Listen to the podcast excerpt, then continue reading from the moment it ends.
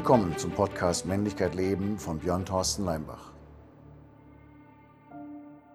Hier erfährst du, wie du ein aufregendes und spannendes Leben als Mann führen kannst. Heute stelle ich wieder einen weiteren Schritt zur Stärkung deines Mannseins vor.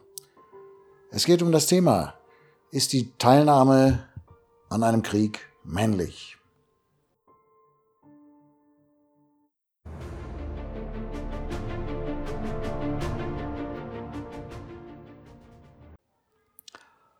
Okay, ist die Teilnahme an einem Krieg, also die aktive Teilnahme männlich? Ist es feige, ist es unmännlich, wenn man nicht vorne an der Front steht? Diese Frage wäre wahrscheinlich vor einem Jahr oder so noch undenkbar gewesen. Also es hätte niemand interessiert, sagen wir mal so. Und jetzt merke ich, und mir wird es immer wieder zugetragen, diese Frage, von Männern, von denen ich das nicht erwartet hätte, die sich dieser Frage, diese Frage stellen und eine Orientierung dazu haben, denn ich bin Männertrainer und stehe natürlich für Aggression, für Männlichkeit, für Kampf, für Abenteuerlust, für Stärkung der männlichen Seite. Wie stehe ich dazu? Nun, früher gab es Schlachtfelder und da gab es teilweise echte faire Kämpfe zwischen zwei Männern, die mit gleichen Waffen einen fairen Kampf geführt haben. Dass das nicht immer auf Schlachtfeldern so war, ist auch klar, aber es gab es zumindest teilweise. Nicht bei dem Massen an Kriegern, aber zumindest bei einzelnen berittenen Rittern ähm, und so weiter. Spätestens aber seit dem Ersten Weltkrieg geht es da nur noch um Materialschlacht und Männer sind Kanonenfutter. Es geht nicht mehr um einen fairen, fair sowieso nicht, aber auch nicht um einen Kampf zwischen zwei Kontrahenten. Fakt ist auch immer, während vorher Alexander der Große vorne mitgekämpft hat, das ist schon länger nicht mehr so. Die Drahtzieher und die Profiteure der Kriege stehen eben nicht auf dem Schlachtfeld und auch nicht in der zweiten oder dritten Reihe, sondern weit, weit weg in Sicherheit. Und es ist auch Fakt, dass, ein, dass die Feindbilder, die Projektionen auf den zukünftigen Kriegspartner meist jahrelang medial aufgebaut werden. Und was bei einem Krieg immer als erstes auf der Strecke bleibt, ist die Wahrheit und sind korrekte Informationen.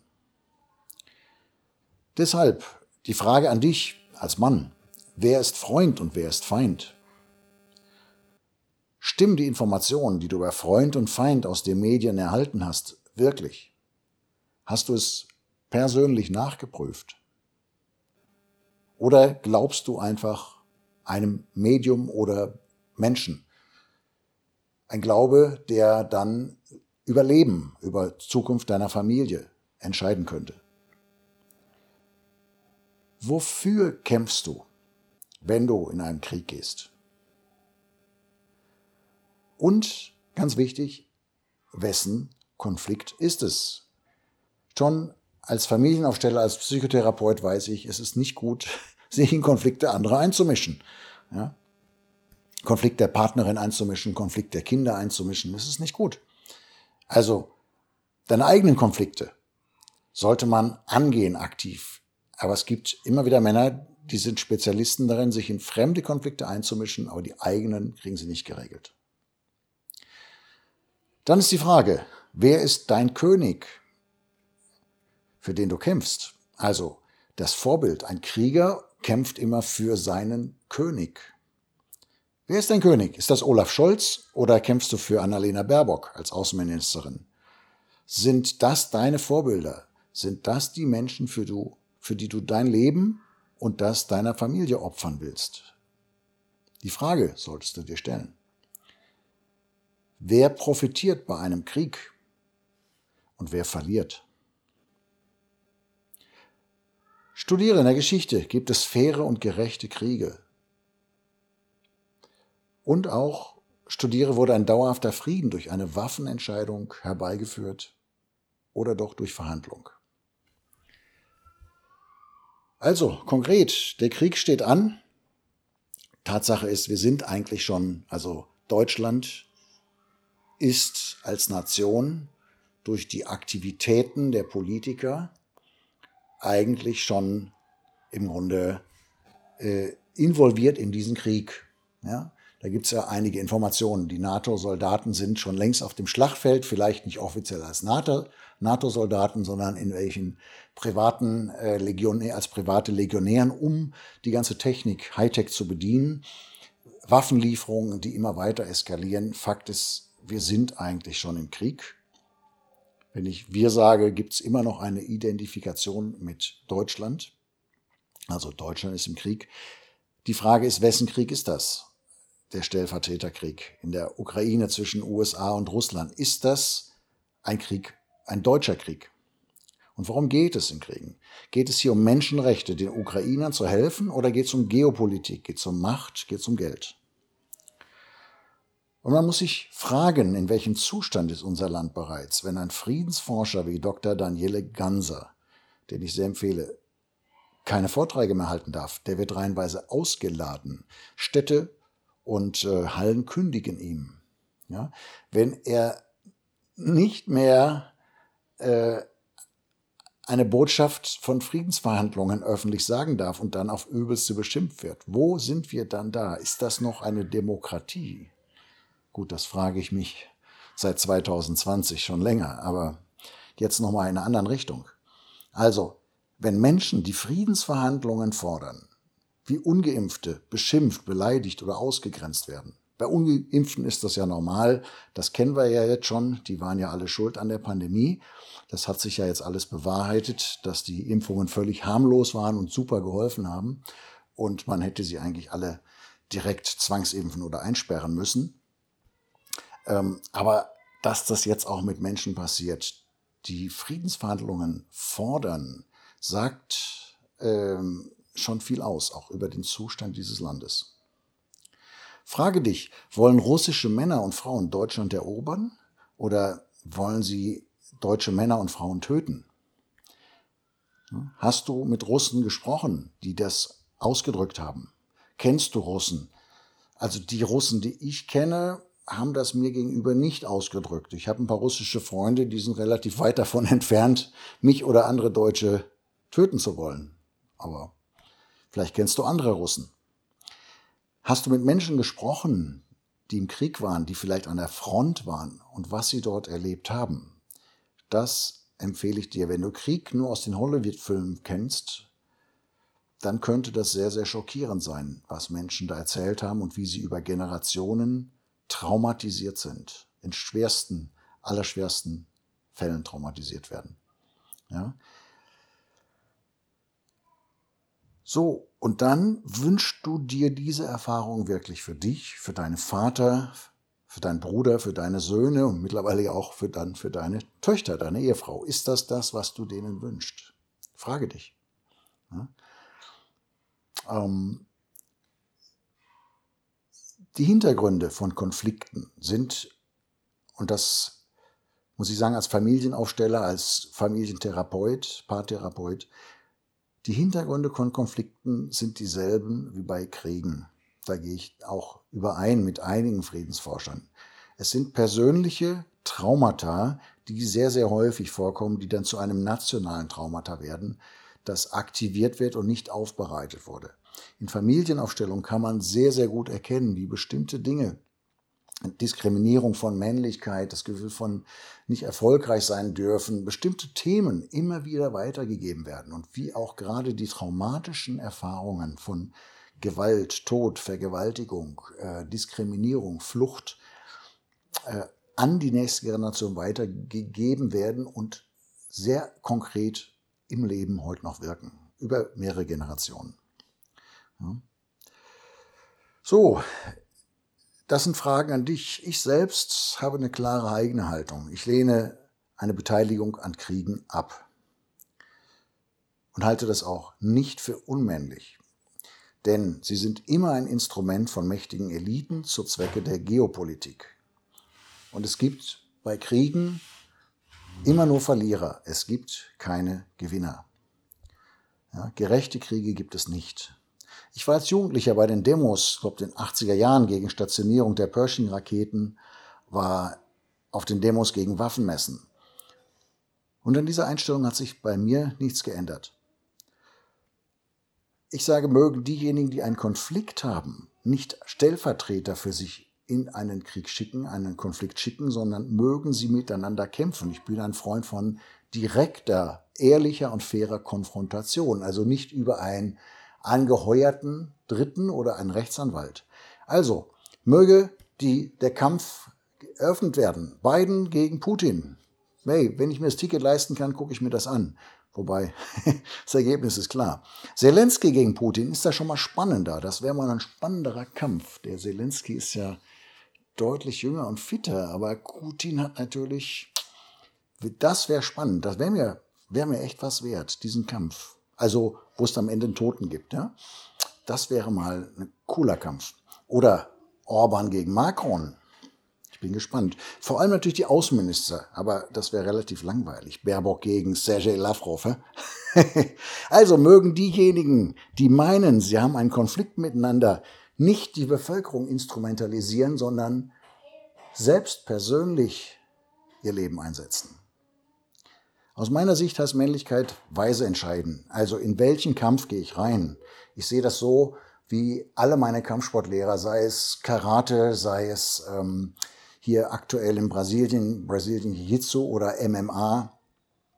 Äh, viele oder mein äh, Wing Chun-Lehrer aus Neuss, herzlichen äh, Grüße nach Neuss, die alle sagen, der beste Kampf ist der, der nicht geführt wird. Und der gute Krieger, ein weiser Krieger, vermeidet den Kampf. Sogar wenn er sich blamiert, weil er wegläuft. Weil in einem Kampf gibt es immer nur Verlierer. Und auch in einem gewonnenen Kampf gibt es nur Verlierer. Ich sage dann gleich noch was zu. Also, du kannst nicht in jeden Kampf reingehen. Das wirst du auch im Leben merken. Ne? Du kannst nicht für jeden Scheiß vor Gericht gehen. Jeder, der irgendwie dich nicht gut behandelt, anzeigen. Das geht nicht. Du kannst nicht in jeden Kampf reingehen. Also musst du dich fragen, lohnt es sich? Musst du fragen, ist es ein fairer Kampf, Mann gegen Mann? Oder bin ich nur, werde ich benutzt, bin ich in einer Maschinerie? Ja? Und es gibt einen Unterschied auch zwischen Soldat und Krieger. Ich habe ja in meiner Arbeit schule ich Männer zum Herzenskrieger. Und diese Männer sollen keine sinnlosen Kämpfe führen. Im Zweiten Weltkrieg war es sicher von Vorteil, mit seiner Familie irgendwo anders etwas Konstruktives aufzubauen, seine Energie konstruktiv einzusetzen, anstatt auf dem Schlachtfeld sinnlos zu töten oder für sein Leben äh, zu kämpfen oder sich zu verstecken. Ne? Da gibt es einige Beispiele von denjenigen, die rechtzeitig erkannt haben, in welche Richtung das geht, die sich nicht in, dieses, in diese Projektion, in dieses nationale Traumata haben hineinziehen lassen und rechtzeitig zum Beispiel in die USA, in Südamerika ausgewandert sind. So, Aggression unterscheidet sich nämlich ganz grundlegend von Gewalt. Gewalt ist eine sinnlose Destruktivität, Distru äh, Destruktivität, eine sinnlose Zerstörung. Ja? Also, Aggression heißt aggredi, erschaffen. Natürlich kann es sein, dass man auch etwas zerstört, aber mit, einem, mit einer Intention. Also zerstöre ich ein altes Haus, um ein neues zu bauen. Das ist eine sinnvolle Aggression. Oder zerstöre ich um des Zerstören Willens. Heile ich hier Traumata oder erschaffe neue Traumata? Mein Ziel ist es, selbst wenn Männer gegeneinander kämpfen, Traumata zu heilen und nicht neue zu erschaffen. Das tut ein Krieg. Ein Krieg schafft immer neue Traumata. Ich kenne keinen Krieg, der irgendwelche Traumata heilt.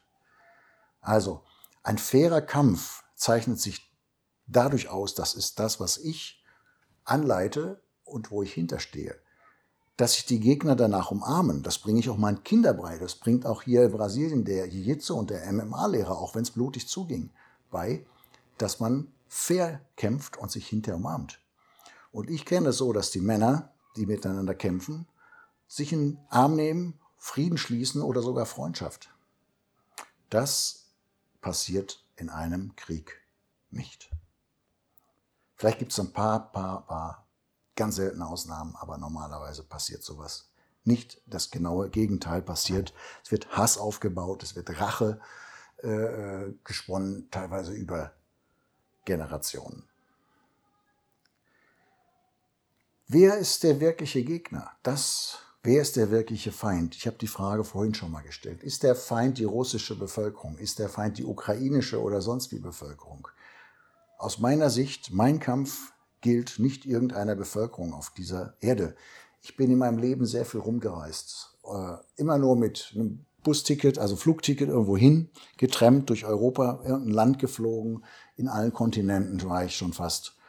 Und habe dort überwiegend Leute kennengelernt, in Bussen gefahren, hab, bin, über, äh, bin ähm, eingeladen worden. Und ich habe, egal in welchem Land, wo ich war, eigentlich mit wenigen Ausnahmen nur positive Erfahrungen gemacht. Selbst die Ärmsten der Armen haben sich das nicht nehmen lassen, mich als Klar, damals armer Student, aber trotzdem noch deutscher Student, bist du trotzdem reich, ähm, einzuladen.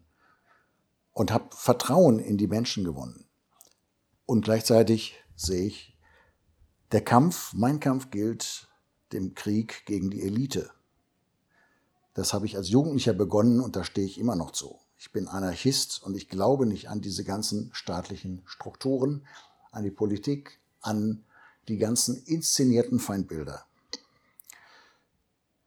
Der Kampf gilt der Elite, mein Kampf gilt der, den Eliten, der Waffenindustrie und den Politikern. Und dazu rufe ich auf. Denn sie provozieren die Kriege und sie verhindern Friedensverhandlungen. Das sind die wahren Feinde. Wenn die Menschen, egal ob in Russland, in der Ukraine, in Deutschland, egal wo, erkennen, wer die wahren Feinde sind, haben wir sehr schnell Frieden.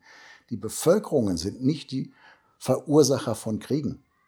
Ja? Das ist immer von oben. Es geht immer nur um Macht, um Geopolitik, um Geld, um Strategie und teilweise einer bösartigen, menschenverachtenden Form. Also darum geht es. Erkenne den wahren Feind. Es ist weder die russische noch die ukrainische noch irgendeine Bevölkerung auf der Erde. Das sind die, die leiden. Die Bevölkerung ist die, die leidet. Also, gehe gegen die wahren Feinde vor. Wenn die Menschen sich zusammentun, dann haben wir sehr schnell Frieden auf dieser Erde und dann brauchen wir keine Waffenindustrie mehr, ja, für die ein Vermögen ausgegeben wird. Und die Umwelt, äh, ja, wenn es hier um Umwelt geht, dann äh, ist das die Umweltverseucher Nummer eins. Da sind Auto und Industrie ein Witz gegen. Ja. Kannst du mal recherchieren. Also die bösartigen Provokateure und Nutznießer von Kriegen, das sind die da oben. Und erkenne die als deine wahren Feinde. Welchen König dienst du? Wer ist dein Herzkönig als Herzensreger? Ja? Was ist deine Botschaft? Was willst du in die Welt bringen? Das sind die zentralen Fragen neben denen, die ich hier gestellt habe. Und lass dich nicht instrumentalisieren. Egal welche Informationen, welche Säue durch die medialen Dörfer getrieben werden. In diesem Sinne viel Kraft und Aufrichtigkeit, Ehre und vor allem Bewusstheit als Mann.